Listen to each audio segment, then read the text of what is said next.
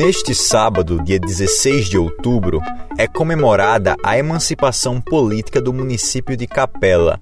Mas este não é o fato que queremos destacar aqui. A questão é que um vídeo viralizou mostrando centenas de pessoas aglomeradas para tentar fazer o teste rápido de Covid-19. O motivo? A festa da emancipação contará com um show do músico Mano Walter, no estádio municipal. Para participar do evento é necessário ter tomado as duas doses da vacina, o imunizante de dose única ou apresentar um teste negativo de Covid-19. No entanto, a prefeitura informou que, no momento registrado pelo vídeo, os servidores municipais ainda não haviam chegado ao local para organizar a fila e que a situação foi resolvida quando eles chegaram.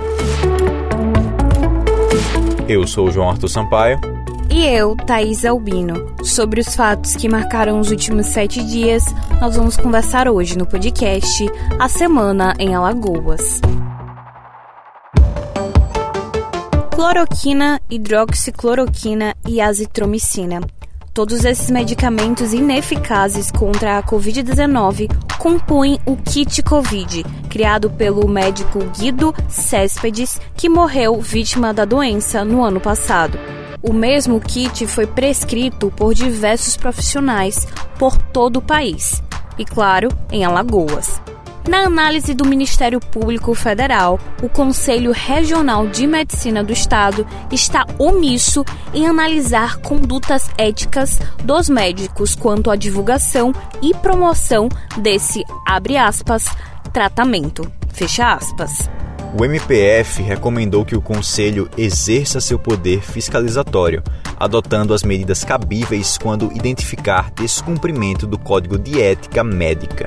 Agora, a instituição tem 15 dias para informar ao órgão ministerial se acolherá ou não a recomendação, como também as providências que estão sendo adotadas para o seu atendimento. A ausência de resposta será interpretada como recusa no atendimento à recomendação. Por enquanto, até o fechamento deste podcast, o Conselho silenciou sobre o assunto, se limitando a dizer apenas que, abre aspas, não vai se pronunciar. Fecha aspas.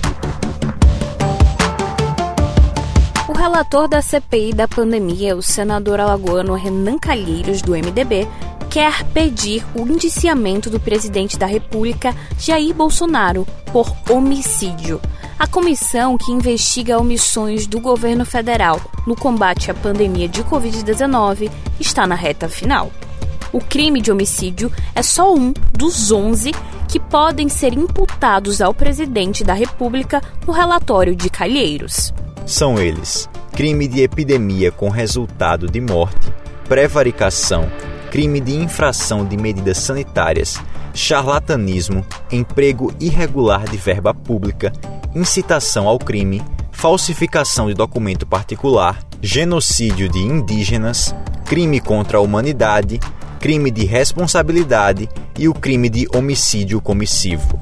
No entanto, isso ainda precisa passar por outros membros da CPI. Corregedoria da Polícia Militar precisará investigar a morte do terceiro sargento Alessandro Olesco, que faleceu após levar um tiro para ser controlado durante um surto psicótico em Satuba, região metropolitana de Maceió. De acordo com militares que participaram da ação, Alessandro teria tentado agredir outros policiais e chegou a apontar uma arma para a guarnição o Conselho Estadual de Defesa dos Direitos Humanos, que acionou a corregedoria, questiona o método fatal usado para conter o sargento. Em entrevista à Rádio 96 FM, o presidente do conselho, o promotor Magno Alexandre, classificou o ato como lamentável. Abre aspas. Se tivesse sido utilizado outros recursos, como o taser, o spray de pimenta, o cacetete ou a imobilização, já que tinham tantos homens ali, não teria ocorrido o óbito. Fecha aspas. Alessandro estava afastado da corporação em tratamento psicológico. Além disso, antes de morrer, chegou a gravar um vídeo afirmando que estava sendo perseguido por denunciar que sua filha foi agredida em abordagem policial. Em um grupo de aplicativo de mensagens, o sargento chegou a pedir ajuda para que o caso fosse resolvido e ressaltou que não estava bem. A Justiça de Alagoas reconheceu a primeira pessoa não binária, ou seja, que não se identifica como homem ou mulher, no estado.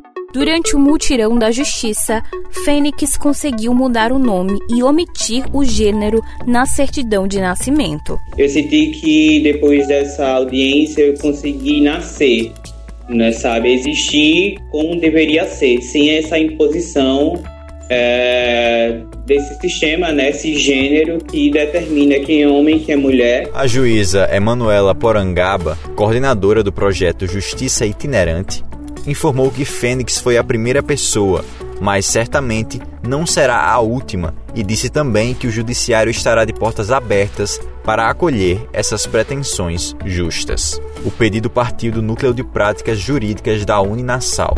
E tem o um campo político, né, de existir socialmente, sabe, assim, de entrar nos espaços e não ter que em alguns momentos falar o nome social e depois ter que falar o nome morto para que aquilo seja oficializado. Governador Renan Filho anunciou que o governo de Alagoas, por meio da Secretaria de Estado da Educação, vai promover a distribuição gratuita e mensal de absolventes íntimos para estudantes da rede estadual. A medida foi anunciada na última quinta-feira durante a assinatura de ordens de serviço do programa Creches Cria. A proposta é que mais de 22 mil estudantes da rede estadual entre 13 e 18 anos, em situação de vulnerabilidade social, recebam kits de material higiênico compostos por absorventes, lenços umedecidos descartáveis e sabonetes íntimos líquidos. A medida já foi aprovada pela Procuradoria-Geral do Estado de Alagoas e agora retorna para o início da licitação e posterior contratação da empresa responsável pelo fornecimento dos kits. A estimativa é que a iniciativa entre em vigor ainda neste ano. Você acabou de ouvir o podcast A Semana em Alagoas. Novos episódios todo sábado. Este episódio usou áudios do Tribunal de Justiça de Alagoas. E quer saber assim que a gente publica uma edição nova? Então é só se cadastrar no nosso perfil no seu tocador favorito de podcasts. Para conferir as principais notícias de Alagoas, do Brasil e do mundo, é só acessar o nosso portal asemanalagoas.com.br. Não se esqueça de compartilhar com seus amigos, família e colegas de trabalho. Até a semana que vem.